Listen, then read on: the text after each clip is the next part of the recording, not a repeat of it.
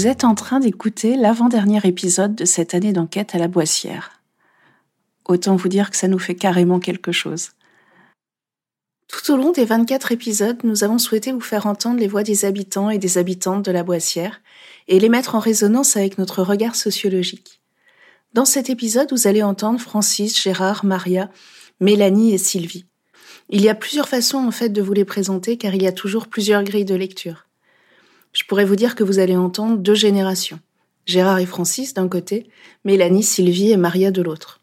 Mais je pourrais également vous les présenter en vous disant qu'il y a à la fois des habitants qui résident dans le parc privé, Gérard et Francis, et des habitants qui sont locataires du parc social, Mélanie, Sylvie et Maria. Dans tous les cas, en route pour la Boissière.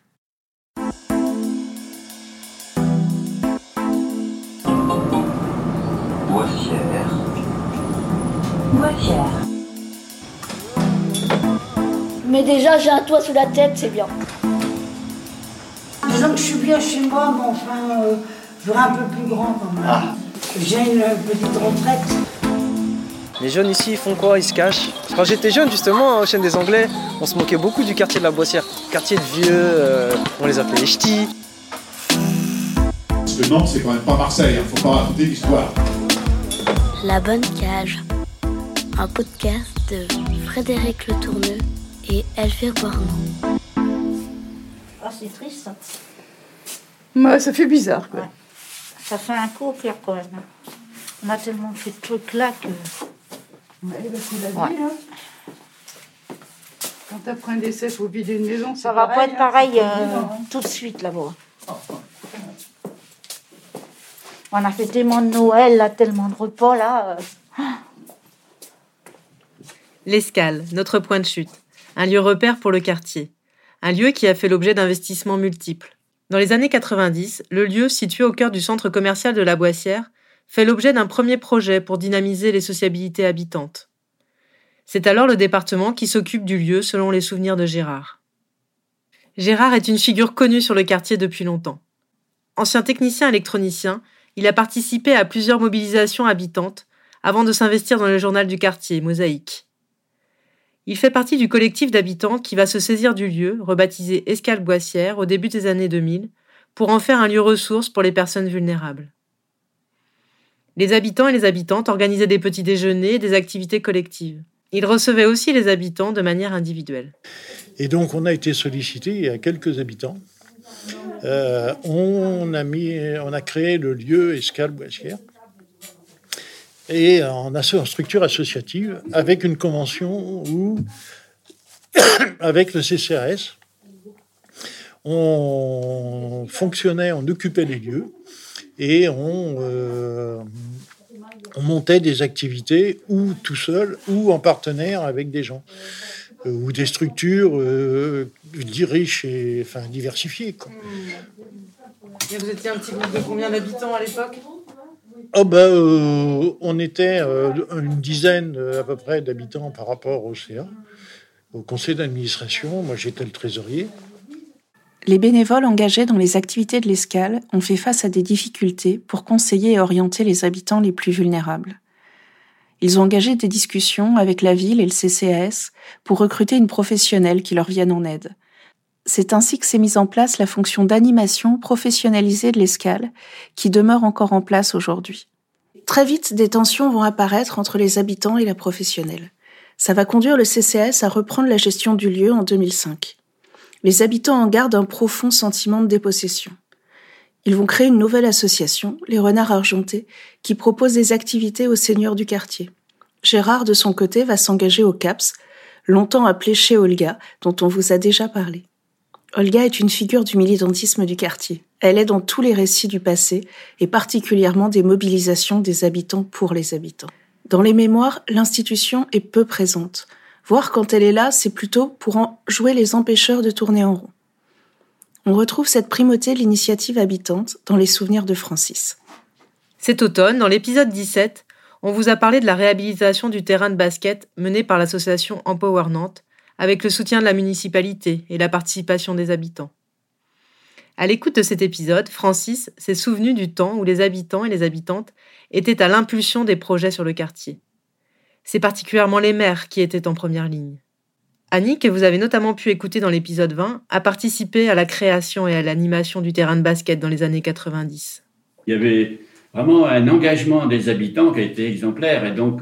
C'est euh, les jeux pour enfants. Hein, c'est, ça a été, mm. c'est pas une initiative de la mairie. Hein, c'est même nous, l'association euh, à Seb, qui avons payé le car qui a transporté les habitants, hein, acteurs de ce projet, vers d'autres installations. Et le choix des, des, jeux avait été fait par les habitants. Et c'était euh, avec le centre socioculturel, mais qui n'avait pas forcément l'argent. Donc nous, on avait un peu d'argent. Donc c'était nous qui avions financé ça.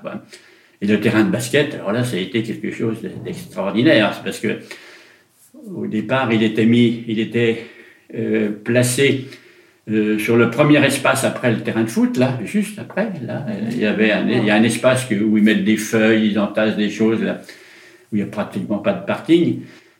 Et euh, les gens, ça a été euh, parce que euh, le... c'était pas grillagé à ce moment-là, hein, parce que ça faisait beaucoup de bruit. Hein. Et après, euh, ben oui, mais ils avaient laissé les lampadaires, donc euh, les jeunes jouaient toute la nuit, parce que le terrain était éclairé. Et là, il y a eu les habitants, les mamans, dont Annie, mais il y en avait d'autres. Hein.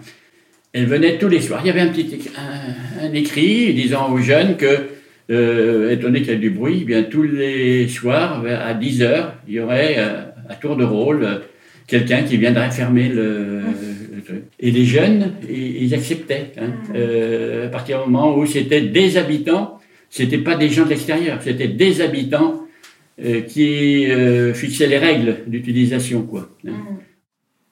L'escale vient de déménager du centre commercial pour rejoindre le centre socioculturel dans les locaux de l'ancienne ludothèque. Francis se souvient que cette ludothèque, aujourd'hui gérée par l'association Accor, a été imposée par les habitants réunis dans l'association ASEB. L'accord bénéficie d'une délégation de services publics accordée par la municipalité sur les activités de centres de loisirs. Pour Francis, cette association représente donc l'institution. Et comme Gérard, il en est méfiant, car il y voit une réduction du pouvoir des habitants. Et il y a eu aussi le, le comment, euh, le, le, le ah, la ludothèque. Mm. La ludothèque a été faite contre l'avis de l'accord. Hein. C'était la première ludothèque dans les centres socioculturels. Et à ce moment-là, euh, l'association avait plus de poids, hein, puisqu'en fait, euh, depuis euh, la reprise par la ville euh, des centres socioculturels, un peu la municipalisation, euh, les associations euh, qui existaient ont été mis de côté. Hein, et c'était en fait les, conseils euh, d'équipement, c'était le directeur du centre qui était euh, l'animateur. Alors que nous, on voulait que ce soit les habitants.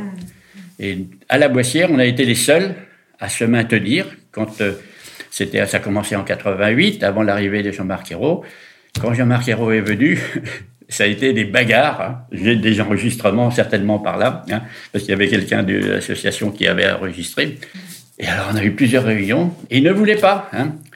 Et on a réussi à. Vous mainteniez, vous, en tant qu'habitant, quoi. En nous, on dit, on veut être, euh, on veut gérer. On ne veut pas du tout être euh, dirigé par euh, un quasi-fonctionnaire. On veut.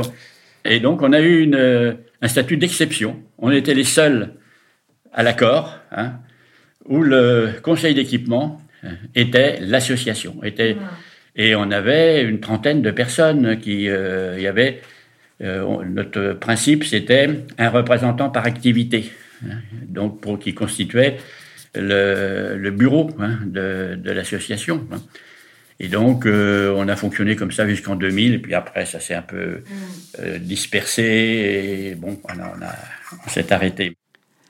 Maria a fréquenté le centre socioculturel avec ses propres enfants, avant d'y emmener les enfants qu'elle garde aujourd'hui en tant que nourrice.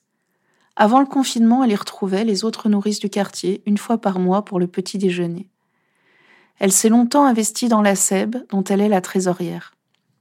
Elle nous raconte cet engagement familial alors qu'elle s'occupe d'Arthur, un des petits garçons qu'elle a en garde. Vous avez commencé euh, à- dans l'association avec votre mari, en fait, vous étiez parti. Ah, moi, j'en faisais partie. Mon mari, non, lui, il était que bénévole. Non, non, mon mari était que bénévole. Lui, il venait parce que quand il y avait besoin d'aide, c'était le premier à venir donner un coup de main. Et euh, mais autrement, non, lui, il en a.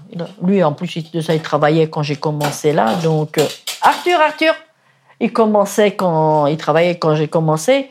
Et puis voilà, mais euh, non, non, mais lui, quand il est toujours prêt à donner des coups de main, même au centre, s'il y a des coups de main à donner, il y, il y va et il y, va. Mais bon, bah là, il n'y en a pas besoin comme il n'y a rien, donc voilà quoi. Parce que, en fait, comme disait Francis, effectivement, la SEB, après, s'est retirée progressivement un peu Oui. des activités du centre, parce Voilà. que l'accord a repris. Oui. euh, euh, et ça, vous, vous l'avez vu, la bascule? Enfin, comment... Non, non, ça, j'ai pas vu parce que c'est Francis, justement, qui a machiné l'ouverture du centre en 62. Moi, en 62, j'étais pas. Et après, quand l'accord a repris un peu plus ses activités, vous avez continué, vous, à trouver votre place dans le centre? Ah oui, oui. Euh, ouais. Ah oui, oui. Ah oui. Ma place, pour moi, elle est, je l'ai toujours dans le centre. hein. Mais, euh, bah, mais bon, j'ai pris un peu de recul aussi, parce que c'est vrai qu'avec des petits et ceci, cela, c'est pas évident, quoi. Les après-midi, c'est les heures de sieste. Donc, moi, je peux pas dire non plus, maintenant, moi, je peux pas, c'est les heures de sieste. euh, Voilà. Mais euh, quand je peux, j'y vais. Non, non, quand je peux, je donne toujours un coup de main. Quand il y a des fêtes de quartier au centre, je vais donner un coup de main, ceci et cela. Mais voilà, je peux pas non plus dire aux parents Ah ben aujourd'hui, je fais pas dormir les petits parce que j'ai une. Peux pas non plus. Il faut quand même respecter le, le sommeil de l'enfant et, et ceci et cela. Donc non, non. Mais quand je peux, je, je suis la première à lui donner un coup de main. Et vous disiez au début, vous étiez un peu timide, et du coup, c'est. Oui, non. Mais là, depuis, non, ça me, ça va. Non, puis je suis pas du genre à aller me mélanger avec, euh, avec tout le monde. Je vais plus facilement envers les gens que je connais que ceux que je connais. Il y a des assistants maternelles qui font partie de l'association dont je fais partie, que je les vois aux réunions et tout ça. Elles viennent aux activités, j'irai pas me, me mélanger avec, à part bonjour, voilà, mais c'est tout. Alors qu'avec les filles que je connais, que- qui font partie de notre euh, de quartier nord, avec elles, je, je plus facilement, j'irais pas me mélanger avec. euh, alors qu'on a toutes le même métier, hein. mais non, je suis pas de ce genre-là. Aller, euh, hmm. Mais bon, après, Arthur. Dans l'épisode 12, Maria nous avait raconté toutes les activités organisées pour faciliter le financement des vacances des familles de la Boissière, bourse aux vêtements ou bourse aux jouets. Mélanie s'est elle aussi investie dans le centre, d'abord pour y trouver des activités pour ses deux enfants. Elle a aussi participé à des actions pour financer des séjours de vacances, et elle est devenue présidente du conseil d'équipement du centre socioculturel de la Boissière. Qu'est-ce qui vous a donné envie de vous investir dans le conseil d'équipement? Bah, euh, comme je disais, en fait, on a fait une journée. euh, moi, ils étaient tout petits, et puis euh, bah, on est. Je suis pas partie avec eux quand ils étaient tout petits parce que bah, j'avais un petit peu peur de partir en vacances. euh, et puis bon, moi, je, je suis venue au centre parce que je voulais savoir s'ils pouvaient intégrer bah, la crèche qui était juste dans le centre culturel. Donc c'était possible. Et puis en passant, bah, j'avais di- discuté avec une secrétaire. Et puis il y avait euh, Messaoud qui était là, qui m'avait expliqué un peu ce qui se passait pendant l'été, les sorties, tout ça. Donc euh, voilà, donc j'avais fait une sortie euh, un samedi et puis j'avais rencontré des mamans dans le car. Et puis ça s'était bien passé et puis euh, du coup j'étais revenue savoir qu'est-ce qui était euh, comme sortie prévue, euh, voilà, savoir si je pouvais y participer. Et donc ça avait été possible. Et puis après Messaoud m'avait rappelé avec Mireille, parce que c'était Mireille la directrice à l'époque, et euh, il m'avait dit voilà, on n'a pas trop de monde au conseil d'équipement, euh, on voudrait mettre un peu des jeunes parce qu'il y a des personnes un peu plus vieilles, donc on voulait euh, mettre aussi des jeunes au conseil d'équipement. Et puis, du coup, il avait appelé moi et Angélique. Et ben, on avait répondu présente. On était venus euh, savoir ce que c'était que le conseil d'équipement. voilà, qu'il y avait une réunion, qu'on parlait du quartier, ce qu'on pouvait euh, créer et organiser pour les habitants du quartier. Et puis, ben, on avait dit oui. Et puis, c'est comme ça que je me suis lancée dans le conseil d'équipement. Voilà, depuis, euh, bah, ça fait, euh, mes enfants, ils avaient trois ans. Donc, euh, ça fait sept ans que je fais partie du conseil d'équipement. quoi. Et vous en êtes aujourd'hui présidente Voilà, c'est ça depuis deux ans, ouais. Deux ans euh, que je suis présidente du conseil d'équipement, voilà. Après, euh, bah, c'est voilà, c'est sympa, quoi. Mélanie est nostalgique de sa jeunesse à la Boissière. Elle garde le souvenir d'un quartier dynamique dont les habitants prenaient soin, ce qui contraste avec l'état actuel des espaces collectifs. Le quartier, quand moi j'étais jeune, j'aimais bien venir bah, au centre commercial. On allait, euh, il y avait la boulangerie, il y avait le petit euh, spar. euh, Enfin, il y avait plein de, de choses, de commerçants, donc c'était euh, sympa. Enfin, ça se tenait bien et tout. Et je vois que, bah, avec les années, je trouve que mon quartier, enfin, même quand j'étais petite, euh, il était très propre, c'était euh, très bien. Les gens étaient respectueux, ils s'entendaient bien et tout ça. Et je vois qu'en bah, en vieillissant, le quartier se dégrade en fait. Genre, bah, le centre commercial qui est plus très euh, bah, sympa. On est, moi, j'ose pas trop venir.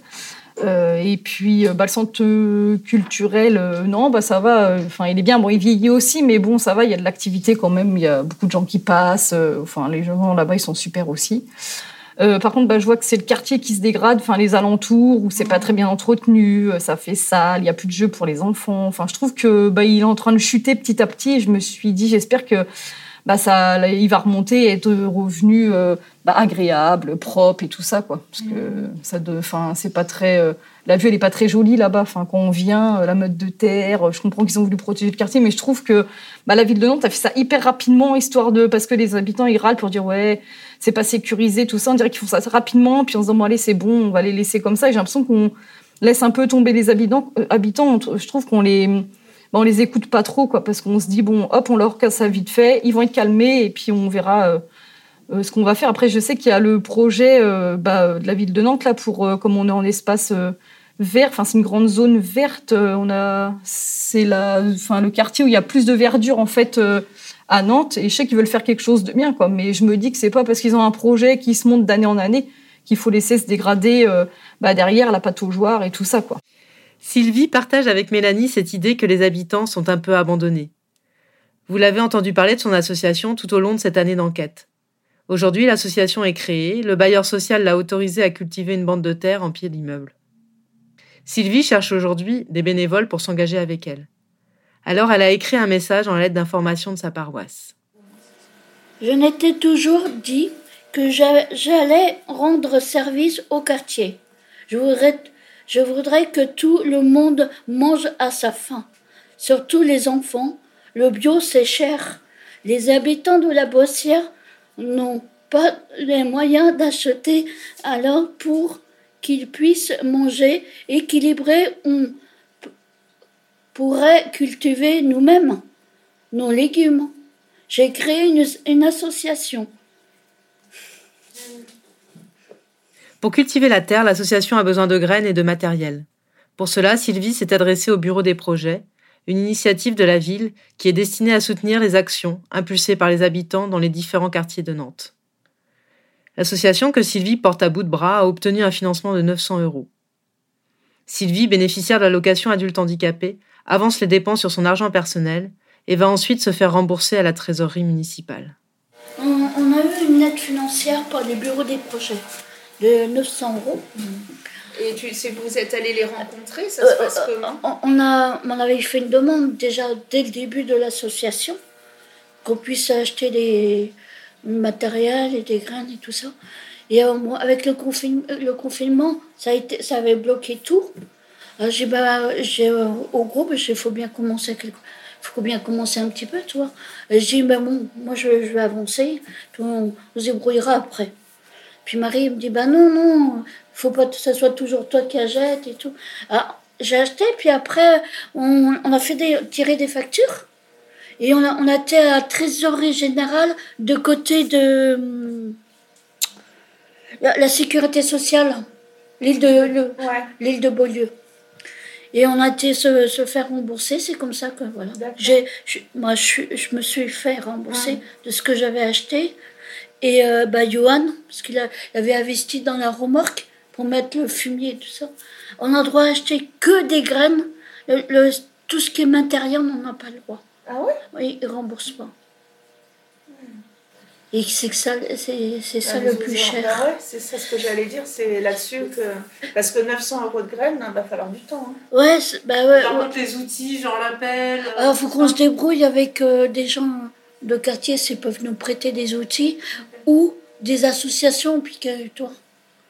Mais eux, ils vous rembourseront pas une. Non, quoi. bah là, euh, on avait acheté une. euh, ah, Ça y est, je sais plus le nom. Ah, c'est pour retourner la terre Ouais. un truc, euh. Une- oh, je sais pas, c'est un nom pas facile. Ils, m'ont- ils nous l'ont re- remboursé pour la première fois, mais il m'a dit c'est tout. Par exemple, si on veut un motoculteur ou des trucs comme ça, ils veulent pas tout. Ah, dommage. Ou, un- ou un abri de jardin, ou, tu vois, ils veulent pas. On voit ici se confronter les logiques habitantes et les logiques institutionnelles. Le dispositif doit favoriser les initiatives micro-locales, mais le fonctionnement institutionnalisé pose un cadre normatif qui ne coïncide pas avec les pratiques sociales. Il n'est pas si fréquent que les intérêts des habitants et les institutions coïncident. Le centre socioculturel a fait l'objet de luttes passionnées des habitants pour garder les préoccupations locales et les engagements militants au cœur du projet d'équipement. C'est un lieu où se croisaient les générations et les milieux sociaux, ce qui est sans doute un peu moins le cas aujourd'hui. Jadis, le centre socioculturel jouait un rôle important. hein. C'était des. euh, là, euh, euh, on, euh, moi, on m'a presque coopté au niveau de l'association La Sèble, hein, parce que c'était un, un, comment, un animateur, directeur très militant. hein, et il m'a dit Francis, il faut que tu prennes la présidence. Alors, il dit Oh là, euh, doucement, et puis, puis voilà. Mais il y avait une, cette volonté d'impliquer les gens du quartier. Au centre, moi, Muriel, je la connais bien. Elle fait le maxi- Pour moi, elle a le profil des animateurs qu'on avait jadis. tu vois. Elle a vraiment, parce que j'ai connu un temps où le directeur disait euh, Francis, nous, on n'a rien à voir avec toi. hein. Euh, bon, mais c'est pas le cas là. hein. Mais bon, maintenant si, parce que moi, je, je, je suis plus dans le coup. Mais, mais euh, alors, ce qu'il y a, c'est que il y a sans doute pas cette, euh, ce brassage qu'il y avait jadis. hein, des, on organisait des fêtes. euh, eh bien, il y avait déjà un peu de, il y avait un conflit entre la petite sensible et la boissière. hein. Et je me suis, un soir, il y avait un bal, et, ben, je me suis retrouvé entre deux, deux, deux, équipes, enfin, des gens de la boissière, avec des, des jeunes de la boissière et des jeunes de la petite sensible, à essayer d'éviter que, bon.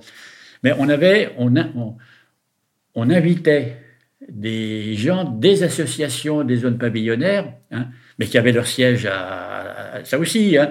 On a connu des directeurs, on dit vous n'avez rien à faire là, parce que ben si, parce que si on a le siège là, on y vient un peu. Et donc euh, euh, on, on demandait en disant ben voilà, on voudrait avoir des adultes euh, présents euh, pendant la fête, pendant la période de la fête. Alors il y en a qui venaient, bon, moi j'y vais de 14h à, à 16h, moi j'y vais de. Et comme ça, on temporisait un peu, parce qu'on arrive à. Moi maintenant c'est fini, je ne connais plus les jeunes, hein, mais. Euh, on essayait de réguler comme ça un peu. Là aujourd'hui, c'est compliqué, quoi. C'est compliqué. Et puis la peur aussi. euh, Il y a des gens, même des militants, qui font le tour de la boissière, parce qu'ils veulent pas traverser, parce que euh, ils ont l'impression d'être pas en sécurité. Le premier épisode de La Bonne Cage était consacré aux élections. Pour nos premiers pas sur le quartier, on avait suivi des porte-à-porte et des meetings des candidats à l'élection municipale, et on avait discuté avec les habitants de l'intérêt qu'ils éprouvaient ou pas pour la politique.